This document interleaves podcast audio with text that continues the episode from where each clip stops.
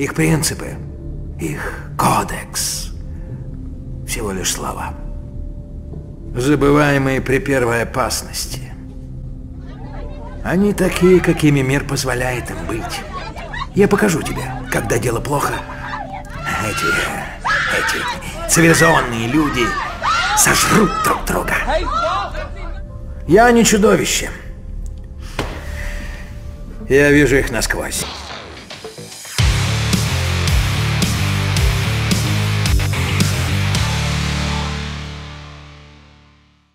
Приветствую всех, друзья мои. С вами Базилио, канал Fresh Life 28. И сегодня, чтобы далеко не ходить из Санкт-Петербурга в походных условиях, мы с вами поговорим о том, что же такое эффект толпы, стадный эффект, как ему противостоять и чем он обусловлен. Поехали!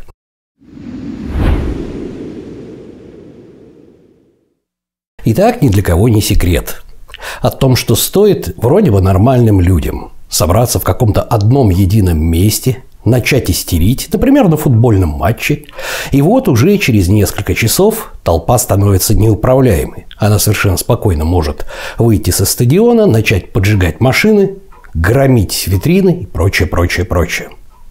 Вы прекрасно знаете, что стоит одному человеку в комнате начать зевать, как все остальные тоже начинают зевать. Почему так происходит? Есть ли что-то общее среди этого? Ровно как и среди того, что стоит всем начать смотреть одни и те же телепередачи, одни и те же новости, как все превращаются в каких-то жутких монстров, которые скупают туалетную бумагу прям-таки вагонами из всех магазинов. Итак, на самом деле ответ есть. А то, как этому противостоять, я об этом рассказывал чуть ли не в одном из самых первых роликов. Так что все хорошо, ничего нового я вам особо сильно не расскажу, но расскажу, как пользоваться тем, что вы уже изучили на канале Fresh Life 28. Причин здесь несколько. Начнем, на самом деле, ребят, с основной причины. Итак, а в свое время итальянский ученый, э, по-моему, Джакомо Риццолатти, изучал поведение обезьян, да, и конкретно особой группы нейронов, которые отвечали за двигательную активность, да, так называемых мотонейронов. Что он делал? То есть он вживлял обезьяне электроды в мозг и фиксировал непосредственно сигналы мозга от этих самых групп мотонейронов, когда обезьяна брала, например, в руки апельсин или раскалывала орех или так далее. И вот как оно бывает совершенно случайно, совершенно случайно, электроды от аппарата не были отключены, обезьяна сидела себе в своей конуре, ну вот. А несчастный лаборант обронил апельсин. И когда он его поднял, вдруг он увидел на приборе, что активировались все те же самые мотонейроны, которые активировались у обезьяны, когда она делала это сама. А вот это уже было открытие. Это было открытие, и открыты были так называемые зеркальные нейроны. Сейчас с ними носится очень много кто, очень много исследований этим мотонейронам, потому что именно этот механизм, механизм действия вот этих зеркальных нейронов, он и обуславливает способность человека к эмпатии, то есть к сочувствию, к сопереживанию, да, к испытыванию тех же самых эмоций. Это прежде всего эмпатия, да? И, собственно говоря, к способности обучения – не секрет, что, допустим, когда мы с вами видим какое-то искаженное гримасой лицо, там, злобное, которое на нас надвигается, у нас нет никаких проблем с идентификацией намерений по отношению к нам агрессора. Это работа зеркальных нейронов. Когда мы видим, когда кто-то что-то делает, да, у нас автоматически активируются те же самые нейроны, как если бы это делали мы. Именно поэтому, когда мы сидим в кинотеатре и смотрим, как, значит, главный герой прыгает, с, там, не знаю, с небоскреба, да, и в самый последний момент цепляется за какую-то там фиговину, да, прыгает там на мотоцикл и с проворотом уезжает, у нас сердце колотится, хотя мы-то на диване сидим. Это мотонейроны. Это способность поставить себя на место другого человека, испытать абсолютно те же самые эмоции, какие испытывает человек, за которым мы наблюдаем. Это основа обучения человека. И это, как я уже сказал, основа эмпатии, сопереживания. Кстати, кстати, ребята, кстати, у женщин вот этих самых зеркальных нейронов, которые отличают, отвечают, вернее, за эмпатию гораздо больше, чем у мужчин. Понятное дело, потому что она должна быть эмпатична, она должна больше сопереживать своему ребенку, да, для того, чтобы его вырастить, чем самец-мужчина, который должен все это прокормить, да. Поэтому ругать мужиков за то, что мы бесчувственные сволочи, совершенно бесполезно. Мы бесчувственные сволочи просто потому, что у нас зеркальных нейронов гораздо меньше и реагируем мы гораздо меньше, чем женский мозг. Но это к слову.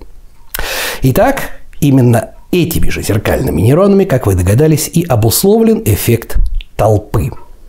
Но все ли так просто? На самом деле не все. И об этом вы в интернете не прочитаете сейчас, а вот сейчас я вам буду рассказывать именно то, чего в интернете нету, да, потому что про зеркальный нейрон вы поищите, поищите, да и прочитайте. А вот то, что я вам сейчас расскажу, вы нигде не прочитаете. Итак, совершенно ли одинаково реагирует мозг именно человека на какие-то определенные жесты, а, действия, от чего это зависит, если он видит все то же самое. То же самое от другого человека. А вот тут все не так просто. Потому что есть такое понятие, как идентификация человека с группой, да? То есть принадлежность, эффект принадлежности какой-либо группе. Он может быть профессиональный, по профессиональному признаку. Он может быть социально-культурный, возрастной, то есть вы понимаете прекрасно, что подростки тусуются с подростками, да? Ну вот, э, там водители могут потусоваться и найти общий язык с водителями и так далее, и так далее, и так далее. И то же самое происходит, когда у нас есть какой-то религиозный, э, культурный и прочие различия, да, или наоборот, схожести с теми людьми, на которыми мы наблюдаем. О чем я пытаюсь говорить? Был проведен эксперимент, очень интересный. Посадили группу американских э, обывателей, скажем так, которых подвергали вот этому самому исследованию. После этого взяли американского и, по-моему, нигерийского или камбоджийского актера, да, то есть актера, который был совершенно э, из другой социально-культурной группы. И после этого После этого э, и американского актера перед группой испытуемых, и нигерийского, будем называть его так, да, я не помню точно условия эксперимента, э, его просили показывать жесты определенные, в том числе и неприличные, ну, вот, а для того, чтобы отследить при помощи МРТ, по-моему, точно не помню, да, реакцию вот этих самых зеркальных нейронов у испытуемых. И вот выясняется, что, допустим, когда нигерийский актер показывал факт, реакция нейронов реакция мозга была намного-намного меньше, чем когда это делал американец. Это основа, как раз основа того, той способности подражать, да, и, так скажем, степени доверия, которой наделяются только члены нашей социальной группы. В данном случае социальная, она может быть, как я уже сказал, возрастная, она может быть по профессиональному признаку и так далее, так далее, так далее. Это очень важно. Именно поэтому, если вы возьмете какого-нибудь, предположим, профессора, профессора-лингвиста, который совершенно не интересуется футболом, да, и посадите в фанатский сектор, где сидят фанаты, которые на одной волне, вот то, что мы сейчас говорим, он вряд ли поддастся вот на эту провокацию толпы. Он будет в ужасе. То есть, может, его чуть-чуть и цепанет, но он явно не пойдет громить. Почему? Потому что с точки зрения социально-культурной он не принадлежит, не идентифицирует себя с этой группой. Я думаю, не нужно говорить, почему человеку требуется идентификация с какой-то группой себя, да? Ну вот, это за нас заложено природой. Заложено это у нас природой по одной простой причине. Это основа нашей с вами выживаемости в стае. Мы стараемся примкнуть к той стае, к которой мы себя в большей степени причисляем. Это может быть более сильная стая или стая, предположим, никакая же обезьяна не будет пытаться примкнуть к стае львов. Правильно? Правильно. То есть родовая, там, биологическая еще какая-то. И как только мы находимся в стае, у нас наступают механизмы, при которых мы, вернее, начинают задействовать механизмы, при которых мы отождествляем себя как член группы, да, не как индивидуум какой-то. То есть из серии «это мы победили», «это наша победа», «наши выиграли». Понимаете, да, о чем я говорю? Но для этого мы должны себя причислить к какой-либо группе. Опять-таки ученые провели очень интересный эксперимент. Они взяли совершенно разных людей – и разбили их на группы. И сказали, вы команда, и вы команда. И после этого заставили сделать простую вещь. Распределить какие-то мифические очки между командами, между членами своей команды. Автоматически люди, которые никогда друг друга раньше не знали, пытались побольше очков зачесть своей команде и поменьше другой команде. Они никогда раньше друг друга не видели. Их просто проидентифицировали и сказали, вы теперь команда, и вы теперь команда. Вот такой вот эффект. И с этим ничего не попишешь. Именно поэтому, именно поэтому, когда в секторе фанатском футбольном, да, то есть находится толпа людей, которые скандируют, чего-то орут, или на митинге, кстати, которые являются общие по политическим интересам, в данном случае по спортивным, да, болели, они начинают работать на, как говорится, на одной волне. И их зеркальные нейроны вызывают максимальную реакцию других зеркальных нейронов у других индивидов, и это начинает, как, знаете, как положительная обратная связь приводит к генерации, к неуправляемой генерации. Именно поэтому такой толпой проще всего управлять. Итак, что же у нас происходит? Что же у нас происходит сейчас? Давайте мы посмотрим на толпу, которая скупает, предположим, горы туалетной бумаги и так далее. Люди же, по идее, друг друга не видели. И получается так, что, по сути дела, по сути дела, там могут быть и профессор, и ученый, и сантехник, и кто угодно. И все они в бешенстве начинают скупать гречку. Но вот истерить по поводу какого-либо вируса, или, допустим, по поводу выборов, или еще чего-то, или еще чего-то, и скупать, конечно, туалетную бумагу. Кто их, скажем так, объединил в единую группу? Почему их зеркальные нейроны, как вы догадались, работают на одной волне? Почему они вызывают одинаковый эффект и усиливают друг друга? То есть это как синергия, да? Один, скажем, заистерил, тут же заистерил второй, Вспомните похороны Ким Чен Ира, по-моему, в Корее. Когда целых 11 дней э, нация была просто в истерике, люди бились головой до крови об э, асфальт и так далее, так далее, так далее. Правильный ответ – просмотр общих новостных лент. Когда вы смотрите общие новостные ленты вместе с определенными людьми, неважно в какой социальной группе вы находитесь, когда вы просматриваете эти ленты часами, новости, телевидение и так далее, и так далее, и так далее, в краткосрочной перспективе, пока вы это делаете, это, знаете, это как вот как на игле сидите, да, вы начинаете самоидентифицироваться с подсознательно с той группой людей, которые в другом конце города, в другой, не знаю, в другом районе, в другом доме смотрят те же самые новости. И, соответственно, когда вы начинаете принимать решения на основании тех самых новостей, которые вы посмотрели, вы начинаете вибрировать, да, индуцировать работу зеркальных нейронов у той же самой социальной группы, у другой социальной группы, неважно, у другой возрастной группы, но посмотревших те же самые новости, да, заряженные теми же самыми новостями, так, как будто вы были бы членом одной команды. И именно поэтому, именно поэтому я говорю, что ни в коем случае не включайте, не включайте новости как фон. Потому что вы не отдаете себе отчет в том, что с вами делают, да? Каким образом вас автоматически причисляют и запихивают в одну и ту же команду. Команду паникеров, истериков и так далее, так далее, так далее. И именно поэтому, если тот же самый профессор ботаник, лингвист попадет, а, допустим, в команду болельщиков, он не пойдет громить. Громить машины, да? А вот если он будет сутки напролет смотреть, накручивать себя новости, те же самые, которые будут смотреть болельщики и так далее, он ощутит с ними оргию единения. Привет, о дивный новый мир, если кто в курсе. Итак, каким же образом противостоять?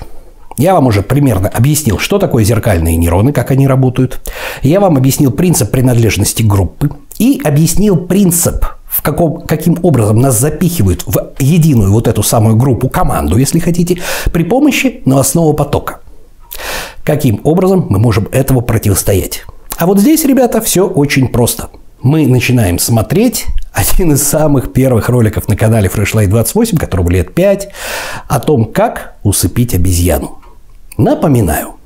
Давайте вспомним термин из этологии. Этология – это наука о том, об изучении человека как животного, да, не как социология, не как политология. А вот мы живем как в животном мире, стая. Так вот, этология. Есть такое понятие, как примативность. От слова примат. Не примитивность примитивный, да, от слова примат. То есть в каждом из нас есть вот эта самая система 1, система 2 по Канеману. У нас есть внутренняя обезьянка, потому что я больше люблю антропоморфные модели, я это так перевожу. И есть внутренний человек разумный. И чем меньше человек разумный думает и принимает за нас решения, тем больше система 1 или наша внутренняя обезьяна начинает принимать решения за нас. Потому что это ее работа. Если человек не знает, чего делать, он начинает думать инстинктами. И чем выше уровень примативности, да, то есть тем выше по определению человека к обезьяне, к примату. Это означает, что тем меньше он соображает головой, и тем больше он старается действовать своими инстинктами. А каким образом у нас получается так, что в некоторых вещах мы соображаем головой, а в некоторых вещах мы становимся обезьянами и животными, да? Очень просто. При задействовании первобытных инстинктов, таких как страх, таких как инстинкт, самовыжив... инстинкт выживания да, и так далее, и так далее. А происходят они из, как правило, неизвестности. Поэтому в этом самом ролике, в котором я говорил, каким образом мы можем понизить уровень нашей примативности, звучит очень простая и очень рабочая мысль. Мы начинаем изучать все то, что касается этой самой проблемы, из-за которой мы теряем контроль и становимся обезьянами. Иными словами, мы сейчас как раз занимаемся именно этим. Мы понижаем с вами уровень нашей примативности, потому что теперь вы знаете механизм действия толпы. И вы сможете себя автоматически, как только вы почувствуете, что вас тянет туда же, куда и всех, вы уже знаете, что это не ваше желание, а зеркальные нейроны. Зеркальные нейроны, которые активируются при просмотре действий других людей, на которых вы смотрите. А именно они вас цепляют, потому что вы, скорее всего, смотрели одни и те же новости на протяжении нескольких недель. И вы являетесь уже группой, и вы самоидентифицируетесь как члены этой группы, которые смотрят эти же самые новости, заряжены этими же самыми новостями. Хотя вы, может быть, находитесь в совершенно разных городах, разных домах, разных районах, разных квартирах. И как только вы начинаете об этом думать, вы видите, что нет неизвестности, вы понимаете механизм, которым вас заставляет так поступать. И вы выходите из этой матрицы. Вы становитесь низкопримативным членом общества, который думает, прежде чем начать делать. И он прекрасно понимает, что им управляет. Вы усыпили свою обезьяну, усыпили систему один, и вы уже не поддаетесь на халяву на такие действия. Да, безусловно, зеркальные нейроны никто не отменял. Но вопрос в том, насколько мощный будет отклик. И побежите ли вы покупать туалетную бумагу и гречку килограммами просто потому, что это делают все. В истерике, в толпе. Нет. Вы будете как тот самый профессор ботаники и лингвистики, да, который сидит вместе с футбольными фанатами. У него что-то шевелится, но отклик ему, его зеркальных нейронов не позволит пойти после этого и жечь автомобили и бить витрины. Вот именно таким методом мы и управляем, управляем непосредственно нашим участием в стаде и выходим из этого самого стада. Итак, друзья мои, давайте кратко повторим. Итак, мы сейчас видим, мы сейчас видим о том, что все поддались какой-то замечательной совершенно, вернее, в кавычках, истерии. Скупки гречки, да, просмотром новостей, истериками по поводу туалетной бумаги и так далее, так далее, так далее. Корень проблемы находится в двух плоскостях. Первое – это работа наших зеркальных нейронов. Именно она позволяет нам сопереживать, она позволяет нам учиться. Зеркальные нейроны – это нейроны, которые, скажем, активируются, когда мы не просто что-то делаем, а когда мы смотрим, как кто-то другой делает то-то же. Именно поэтому мы можем, мы начинаем зевать, когда зевает кто-то у нас в офисе, Именно поэтому, допустим, фанаты, находящиеся на в футбольном матче, да, после этого матча, стоит им сбросить спичку, да, начинают бить витрины и жечь машины и так далее, и так далее, и так далее. Однако не все так просто – для того, чтобы у нас был максимальный отклик наших зеркальных нейронов, не слабый, а максимальный, который позволит нам, скажем, ощутить эти же эмоции, этот же подъем, и когда мы можем, не думая, вместе с толпой, э, ура, там, понестись куда-то, мы должны самоидентифицировать себя с этой группой. Предположим, в школе это подростки, которые собираются по возрастному признаку, да. На работе это там коллеги, вот есть тусовка водителей. Про футбольных фанатов я вообще молчу. Если мы находимся в разных группах, то есть не идентифицируем себя как член какой-то группы, а это основа выживаемости, мы стая, то тогда у нас будет этот отклик, но он недостаточен для того, чтобы запустить в нас механизм тупого подражания и сделать нас членом толпы. Значит, для того, чтобы мы нас всех сделать членами одной вот этой самой толпы, существует как раз вот этот самый телевизионный новостной поток – Потому что на короткое время, пока мы смотрим одни и те же новости, на короткое время, пока мы смотрим одни и те же сайты в интернете и обмениваемся этими новостями и шлем друг другу вот эти самые, а вы видели, сколько трупов там, а бла-бла-бла-бла-бла-бла-бла-бла. Всем, пожалуйста, посмотреть мой последний стрима-ролик, несмотря на то, что он достаточно длинный, я думаю, это будет очень полезным. Так вот, пока мы смотрим все эти новости и так далее, мы автоматически, даже если мы находимся в соседних квартирах и не знакомы с друг с другом, в соседних домах, в соседних районах и даже в разных городах, мы автоматически самоотождествляемся с какой-то группой, да?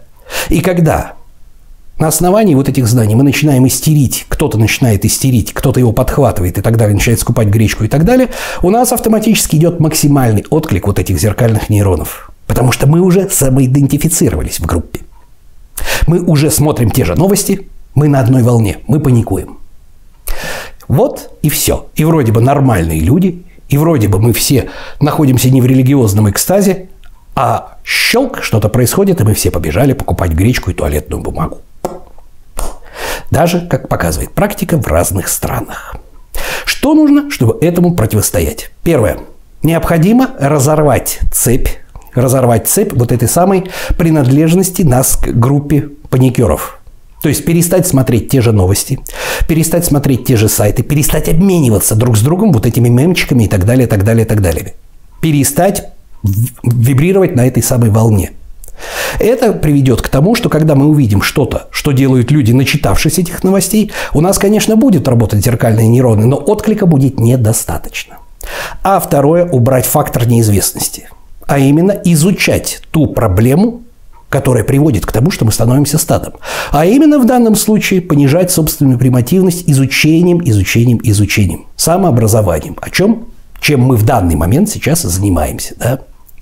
Занимаемся мы как раз именно этим. Теперь, когда вы будете видеть, как толпа разъяренная что-то делает, вы будете прекрасно понимать, что за этим стоит. А за этим стоят работа зеркальных нейронов и принадлежность толпы к единой какой-то группе. Вот на самом деле все, что я хотел сказать по поводу такого когнитивного искажения, как эффект толпы, ну вот, и по поводу такого когнитивного искажения, зачастую неправильного, как самоидентификация с какой-либо группой. Эта штука неизбежная, но нами научились управлять. Что ж, друзья мои, с вами был Базилио, канал Fresh Life 28, канал о том, как начать и не бросить новую жизнь в понедельник. И как вы догадались, люди, когда они начинают бухать к Новому году, когда они начинают бухать на майские праздники, когда они начинают не отказывать себе в удовольствии, они тоже, по сути дела, являются частью единой социальной группы. И когда они видят, как это происходит массово на майские праздники шашлыками и водярой, то они автоматически начинают себя самоидентифицировать с этой группой, работают их зеркальные нейроны, и они начинают жрать, бухать, срываться и так далее, и так далее. Исключение составляют те люди, которые самоидентифицируют себя, предположим, с теми людьми, которые на 9 мая пойдут в качалочку со своей любимой девушкой, которая тоже шикарная фигура и так далее, и так далее. Подумайте над этим и сделайте правильные выводы. А на сегодня это все. Всем пока-пока.